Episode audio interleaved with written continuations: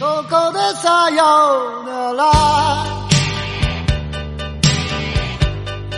口癖になった。いつもの言葉が。今日はなぜだか。ここでさよなら。欢迎收听电影疗养院。大家好，那本期节目是由耳光电影制作的《大世界扭蛋机》播客陪看接力计划的特别节目。我们今天要聊的短片是久美陈列导演的作品《新生》，由任科和徐楠楠主演。这部短片已在 B 站上线独播，欢迎大家前去观看。而且今天非常荣幸的请到本片的导演久美陈列来我们节目做客。那在跟导演聊之前，我先带大家就是梳理一下这个短片的背景吧。他讲的是一对生活在北京的年轻夫妻，那妻子已经怀孕了，对于是否要生下这个孩子，其实这对夫妻是存在很大的分歧的。那他们二人呢，一同来到青海的藏族区，看似是一场疗养之旅，结果却在路上发生。车祸，他们撞到了一个当地的藏族人，并且这个藏族人呢也因此去世了。于是这个藏族家庭跟汉族家庭因为这个车祸呢就产生了一段纠葛。那其实整个故事它就发生在三天之内，时间区隔很短，大致的场景呢也是分两个桥段。一段就是车祸之后送医，是在医院当中取景的；另外一段就是三天之后，车祸的肇事主这个妻子来到了藏民的家里，试图去寻求死去逝者母亲的原谅。其实整个短片我看完之后，我还是很喜欢的。它的节奏很缓慢，然后它用了很多长镜头去呈现人物跟人物之间的关系和距离，并且因为。呃，发生在藏民家庭和汉民家庭之间的这种文化差异呢，也造成了一定的戏剧冲突，并且就是这个短片的男主角是五条人的人科，带来了很多话题度。人科也是第一次正儿八经的担任了一次男主角啊。之后在访谈当中，导演还提到，就是当任科拿到这个剧本的时候，他其实还看哭了。其实我在观看这个短片的过程当中，我很多次都想到了了万马才旦导演的那部《气球》。我们之前在电影疗养院也聊过这部电影，关于这部短片里面的新生、去世、轮回这种。藏民文化和汉族文化之间的差异性都挺让我着迷的，所以我相信就是听众会很期待听导演久美陈列来跟我们聊一聊，就是他是怎么拍这个短片的。那我们先请导演跟我们打一声招呼吧。大家好，我是九美成列，很高兴跟大家分享我们创作这个短片的故事。希望大家能够去看我们的这个片子，多多支持。嗯，谢谢导演。那我们知道这个短片是在整个大世界扭蛋机的计划下创作的，所以大家会很好奇，这这是一个什么样的计划？因为我看其实是分为四个系列嘛，有明日之后，然后新生是属于在爱情之上这个板块里，所以你们在创作的时候是不是有一定的命题作文呢？就整个创作的这个周期啊，包括团队是怎么样的？嗯，其实一开始的时候，我们的创作是挺自由的，就是当时是听说找了很多的年轻导演去，让他们发掘自己的创意，然后去提出一些故事的可能性，从这里面去选择一些故事，所以一开始都是没有命题作文的。我大概写了四五个故事的大纲和梗概，然后他们从里面挑选了这个故事，然后我们才一直进行下去的。剧本阶段大概花了四五个月吧，一直从梗概、大纲到剧本成型，然后整个拍摄期加筹备大概有二十多天，后期大概也花了三四个月左右，是这样的。嗯，了解。那因为这个短片它是原创剧本，我看到是你跟另外一个编剧就是一起创作的，那是怎么想到就是车祸这个题材的呢？就是这个故事的创意其实来源于我之前听到的一个真实事件，它发生在藏地，就是在一个高速公路上，一辆卡车撞死了一个行人，然后这个行人是个藏族人，这个卡车司机他的生活其实非常的艰难，嗯，也没有多少的钱。所以他遇到这个事情的时候就非常的慌张，也不知道该怎么办。他也是个外地人。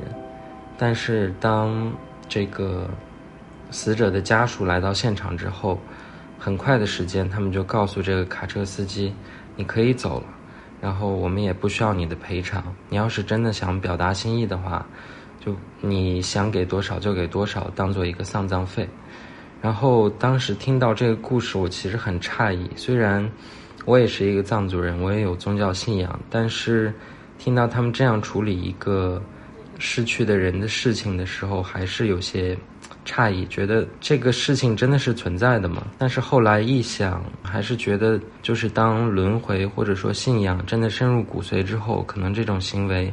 它就是很自然而然的发生的，所以当时听完这个故事，给我的感觉就是，我感受到的这个世界好像更豁达了一层，嗯，就不会拘泥于太呃零零碎碎的细琐的事情，所以我就一直有一个愿望，是希望能把这个故事拍出来。对，是这样的。那真实的事件当中也有这样一个怀孕的女性吗？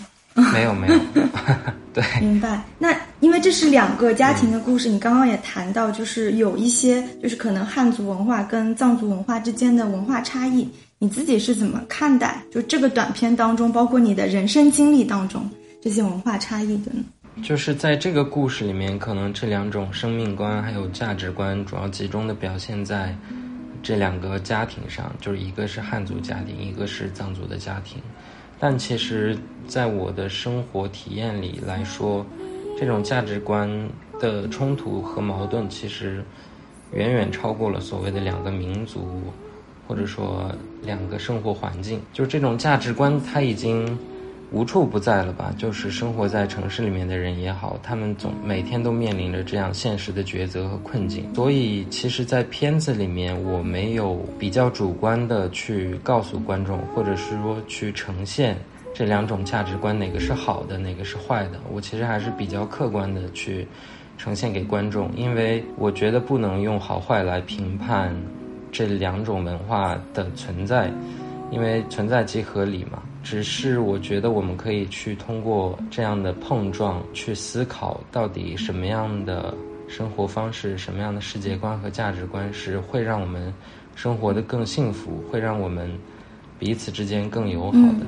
了解，因为这个短片就是大家一看就能看出是任科演的，所以很好奇为什么会让就是五条人的任科来饰演这个角色？你怎么评价他的表演？因为感觉他本人跟那个角色的差距其实是很大的。对对对，就是昨天我们不是有预告上线了吗？然后我看到很多评论说认不出任科的时候，我其实还挺开心的，就感觉我们在人物起码造型这方面还是挺成功的。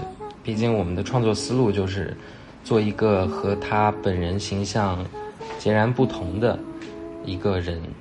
对，就是希望大家去看这个人物的时候，忘掉任科他本身的存在，而去记住这个角色。然后找他来演，其实也是挺巧合的。就是我之前听说，任科对于藏文化很感兴趣，他看了很多有关藏地的书，比如说说不完的故事呀什么的。然后我就托我的制片人王磊去给他发了剧本，看他感觉怎么样。结果没想到他还挺喜欢的，而且据说是哭了。但我觉得哭有很多原因吧，可能是他当时的那个工作环境下看到这样一个故事，让他更有感触之类的。对，反正就是我们合作的挺愉快的。他的表演，说实话，对于第一次演片子，然后只是在五六天的时间里就要进入到这样一个角色，演一个和他本人的个性截然不同的这样一个人物。我觉得挺难的，而且他能演到现在的程度，也挺不容易的，所以还是好。因为就是任任科，我们对他的印象就是那个玩乐队的，然后自称是文化人的，那就是，但是他在里面其实是演一个，怎么说是我感觉是挺精于算计的这样的一个律师的形象，所以你们在对他的这个呃台词包装啊，就是人物设计上是。怎么考虑的？因为这个人物相对来说，就是跟女主角比，他是有一点点负面的。主要还是按照这个人物他的思考逻辑和行为逻辑来去给他设计的台词吧。比如说他是一个律师，做很多事情都很果断，所以他的台词就是可能是比较大男子主义的，就是让这个女生去听他的，按照他的做。然后他有一种保护欲，所以也会对其他人比较冷淡和强硬。但不是说他是因为一个男性角色，或者说这个片子里面的女性角色，就让他们的性格产生了不一样的反差。其实主要还是基于他们的人物本身的处境、他们的思维方式，还有人物关系去设计的吧。对，了解。因为我之前看一些人科的采访，他自己也是一个超级影迷，他他喜欢，我看到是喜欢库斯图里卡，然后还对你有跟他，就是你们有一些影迷的交流吗？就会互相分享喜欢哪个导演吗？嗯，没有。就是刚刚因为有提到这个男性人物和女性人物的设计，我自己在观看这个短片的时候，我觉得每一个女性人物还是有挺多温情的。就不管是这个苏楠楠她怀孕了，然后包括这个藏族善良的奶奶。甚至是医院里给这个女主角递苹果的小女孩，我觉得每个女性人物真的还挺温情的。那我只是说相对来说，我感觉男性人物除了刚刚说的任科演的那个律师，还有那个藏民，就是他特别耿直。我我不知道，这可能只是我自己的感觉，有没有就是我感觉男女男女角色是有一定的差异的。其实可能也没有刻意为之，反而是自然而然的流露吧，就是从我生活中感受到的。就是在遇到大是大非的时候，可能第一个站出来的人去面对另一方的人是这个家庭的男性，所以他们不得不要表现得更加果断，更加的怎么说呢，强硬一些。但不代表温柔，它就是没有力量的；不代表温柔，它是不坚定的。这种温柔可能是来自于母性的温柔，所以它就主要的集中表现在片子里的这两个女性身上，这个母亲还有另外一个母亲。所以说，他们的这种行为立场看上去似乎是不一样的，但其实是有共通之处的，可能都有一种保护欲存在。嗯，只不过表现方式不一样。对，了解，因为。我相信很多听友在听到这期节目的时候，他也许还没有看到这个短片，所以其实大家对于啊导演还是很好奇，对吧？因为呃，我们知道你之前拍过一个长片，一个和四个，但是因为种种原因，我们应该还没有看到这个长片，所以不知道就是你在拍短片和长片之间，你会觉得有什么差异？可以多聊聊你自己的风格，聊聊藏语电影等等。其实这次拍短片。的时候，我更多的是在用我拍长片的方式去拍摄的，就是我在拍长片的时候会更注重整个一场戏的氛围，然后如何能够让这个场景里面几个人物的情绪能够很自然而然的去流露出来，去感染到观众，所以我其实比较偏向于比较少的切分镜头。然后尽量的让人物在这个空间里面活动，通过他们的动作、一些细节的东西去呈现他们现在的这种感受和处境。嗯，但当然拍完之后，我觉得长片有长片的表现方式，短片有短片的表现方式。就是短片还是需要一些更加灵活、更加巧妙和更加精细的设置和细节，去帮助推动这个故事的节奏。一场戏也好，或者说整个故事也好，它的确是需要这样的点，来让这个故事变得更精彩、更丰富吧。所以对我来说也是一次学习。对，了解。那因为这部短片，我们看到的感受是前半部分和后半部分，因为时间上是有三天的差异嘛。尤其是前半部分，其实是放了特别多的比重，就在医院，然后我看也用了一些。长镜头，然后到三天之后进入另外一个，就是到藏民家庭里，我感觉是另外一种风格。就是其实医院的戏和那个藏民家的戏会有蛮多差异。当时是怎么设计的呢？嗯，其实这种可能从镜头的切分上，你的确感觉到会多了，但是 这个也没有办法，就是我们拍摄最后那场在藏族人家里面的戏，它那个空间其实很小，所以即便我们想把这几个人物尽量的框在一个画框里面，也不太可能，所以不得不只能切分。但是在切分的时候，我们也尽量的，嗯，做到比较少的切分吧，还是让他们的情绪能够保持的时间更长一点。但是因为后面这场戏台词又比较多，其实就是又不得不多切几次。其实是这样的，就是比较现实的考虑。了解。对对对。那最后这场藏民的戏的设计上也是故意就是隐去了这个任科饰演的律师，而让这个女主角单独的去面对这个藏民家庭吗？嗯，不是故意的，就是对我们写剧本的时候做了很多调研和考究嘛。就是任科这个人物，他因为犯了包庇罪，然后他现在就是必须要被派出所拘留接受调查，也是不能立马出来的。但是徐楠楠这个角色，因为他是有孕在身，所以他可以不用非得待在拘留所里面。嗯，对，所以最后这场戏只有他可以到这边。因为。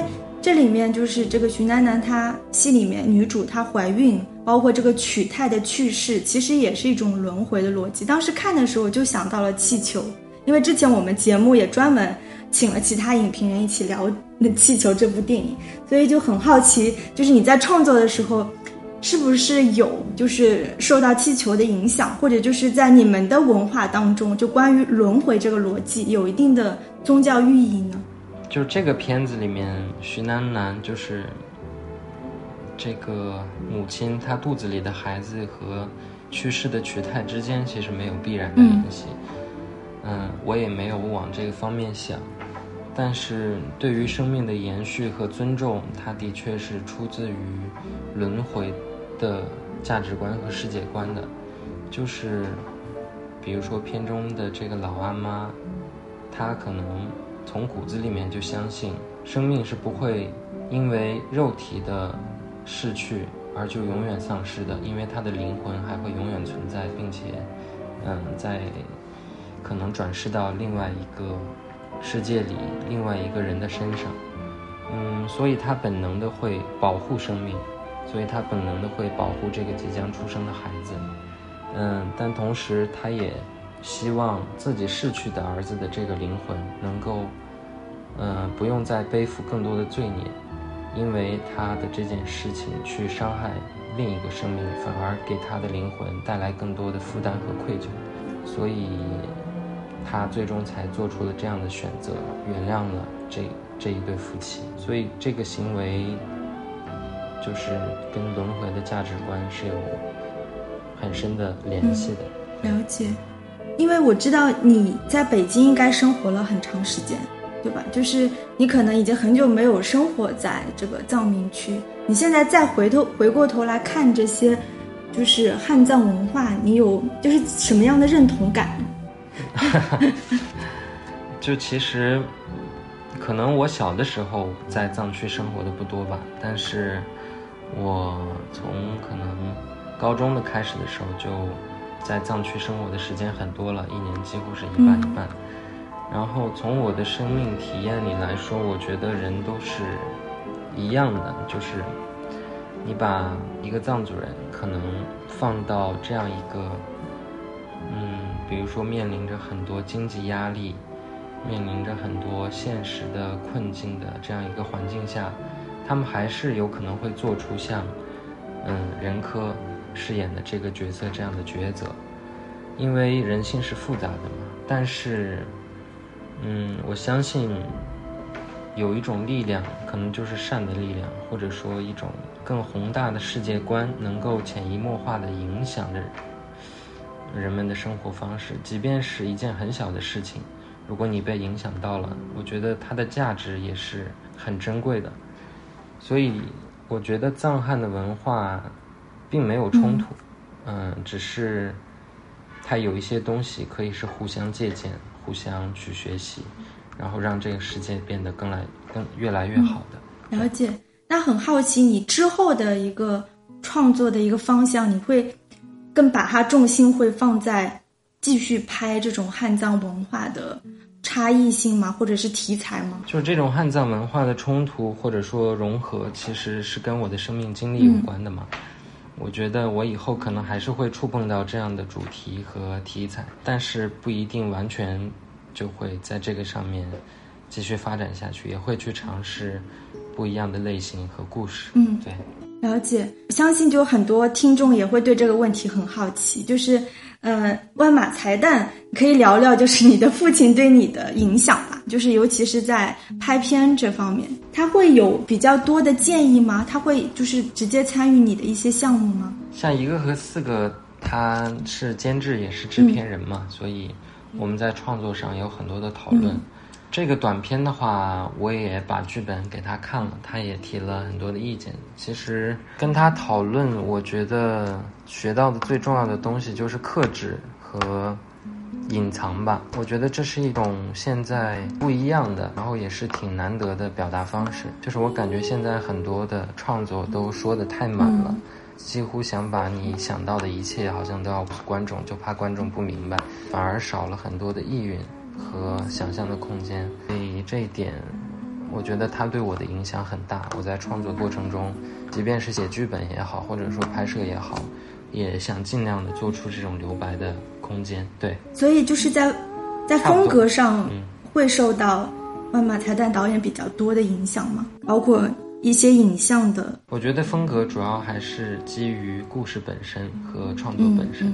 对它什么样的故事，应该适样适用于什么样的风格，每个应该都是不一样的，应该找到最合适的吧。他总是能找到最合适的方式去。呈现一个故事，这一点了解。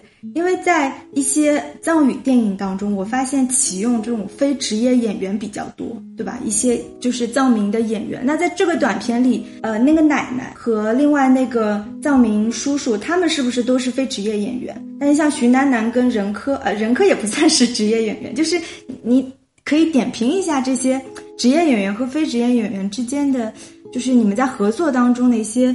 一些感受吧。其实说实话，我这个片子里面非职业的不多，职业演员他能够比较快而且比较精准的给到你的反馈，然后能将你的反馈立马呈现出来。但是他们可能也有自身的缺陷，就是他们可能在表演上的模式上有固化性，然后你需要不断的去调整他们以前的表演方式，比如说。眼神会很刻意，比如说一些动作会很刻意，然后你要不断的去调整，让他们显得自然。可能这是我跟职业演员合作的时候的一个模式吧，利用他们职业素养的这一部分，但同时也要去除他们职业性的这一部分。然后跟非职业演员的合作，其实片子里也有一些，比如说群演啊什么的，他们其实站在那儿就好了。你其实不用给他们安排过多的台词，因为他们那个形象，他们身上带出来的生活的气质本身就是已经充斥着整个屏幕的了。但是如果你让他们做一个动作，给他们加一句台词，那可能就会不那么自然。就是职业和非职业演员两个混搭在一起的话，它就会有一种，就是会有一种不自然、不协调的感觉。对对对，所以就是尽量的去找平衡点吧。去让他们表现的统一。就是你自己是个影迷吗？就是你平时会喜欢看什么样的电影？哦，我肯定算是个影迷吧。对，因为如果不是影迷的话，可能就没有动力继续去拍片子、去写故事。我其实对于什么类型的电影，我是没有比较固执的喜好的。就是其实电影的好坏不应该根据类型去评判嘛。因为类型片它也能够表达很多非类型片能表达的东西，嗯，只不过是一种讲故事的模式而已。嗯，我自己最近很喜欢的导演就是洪尚秀和滨口龙介。对对对对。喜欢哪部作品呢？滨口龙介驾驶我的车吗？滨口龙介的应该是夜以继日，嗯嗯，是我最喜欢的。对，我也希望。可能有朝一日我能拍出这样的青春爱情片，对，就很棒。那洪尚，因为好像在国内挺难看到，就是去这样表达一个爱情的故事。对对。那洪尚秀呢？最近有哪些他的作品还挺喜欢的？洪尚秀我看了他的小说家的电影，就是一如既往的优秀和让你琢磨不透以及会心一笑的感觉。就是这种细腻，它是来源于生活中的观察和敏感，而且简直是太浑然天成了。就是就是感觉他是在用眼睛去拍电影，就是好像是你生活中明明看到的东西，它却给你就呈现在这里了。所以这个能力很让人羡慕，也很希望自己能够达到吧。就是拍这个短片的时候，其实。我自己每次看，好像似乎也能看到一点这样的影子，就是细节和状态。了解，像洪尚秀，因为他有他的那个缪斯金明喜，尤其是在小说家的电影当中，大家都很惊艳，说啊，看到金明喜，就是你在创作过程中，是不是希望也会有这样的一个，比如说像缪斯这样的合作演员？不断的跟他合作，不断的为他去创作一些什么，会会有这样的想法吗？嗯，不会，就是就是我不会希望说我是去为了一个演员而去创作一个角色，反而我觉得一个演员他应该足以优秀到能够驾驭任何一个角色，对。然后我觉得演员和导演之间的这种默契感和信任，嗯，能够培养起来的确是很不容易的，所以我。的确很主观的，就是希望每一个片子都能用到之前和我合作的非常好的演员。就比如说我这个短片里面的那个交警，他就是我一个和四个里面的更蛋那个角色。对我们两个还挺有默契的，我也很喜欢他的表演，很自然。那我也很好奇，就是你作为导演，你在看其他导演的作品的时候，跟影迷相对来说会不太一样，就你更关注的点是什么？我不知道，就是可能对于一个电影初学者来说，关注的更多是技术性的东西，比如说他这个镜头是怎么拍的，他这个调度是怎么做的。但是我觉得看电影不应该这么累，就是看电影，看电影应该完全全身心的去看，就是忘掉所有的事情，然后把你的心、把你的神、把你的意念注入进去就好了，就是去感受，因为有些东西。比如说像费里的费里尼的电影，他的八部半，你就你就算去分析，你也分，就是你，你都很难用语言去总结，你而且你总结出来也不一定是对的，就是那是一个混沌的东西，所以就是直观的去感受它，然后让它里面的某种情绪和你感受到的东西产生最强烈的化学反应的时候。我觉得这个片子看的就有价值，就有意思。然后可能看完这个片子，把这种感受去生发成为一个故事，生发成为一个镜头、一个场景，嗯，这样倒是可以的。对，所以我现在看片子最重要的还是去感受吧。了解。那你有看过《大世界扭蛋机》的其他一些短片吗？看了。你比较喜欢哪几部吗？嗯，其实都挺喜欢的，但是最喜欢的应该是《杀死时间》吧。嗯，就是是喜欢他的那个创意吗？那倒不是，就是其实一开始看的时候，那种眼花缭乱的场景，还有分镜、运镜，对我来说有一点点的压力感存在，就是有一点压迫和窒息感。但是我看到最后被打动的，还是因为导演的细腻吧，就是那两个人物之间的交流，还有他的孤独感。他的奔跑之类的那些很细节的东西，我觉得是来源于真诚，来源于对于生活的感知的。能够把这些东西搬上荧幕，我觉得是很珍贵的。对。那你有看那一部《地球最后的导演》吗？就是徐磊拍的，贾樟柯和那个，你觉得怎么样？看了，我基本上是全程笑到，对，全程一直在笑，然后。看到最后的火车进站那个场景的时候，还是有一点被感动到，对，有一点，有一点飘，对，因为那个那个短片就是把电影的未来描述成它是一个马上就要灭绝的一个东西，它已经进入就是非物质文化遗产。那你自己怎么看待电影的未来？就是因为我们都知道这一两年其实电影的大环境很差，就是你们会对。这个电影行业的未来看好吗？或者是也会像那个《地球最后的导演》那样悲观吗？嗯，我不会，而且就是在昨天吧，我还跟我的几个朋友聊到电影到底会不会消亡，或者到底会不会被另外一种艺术形态去替代的这样的事情。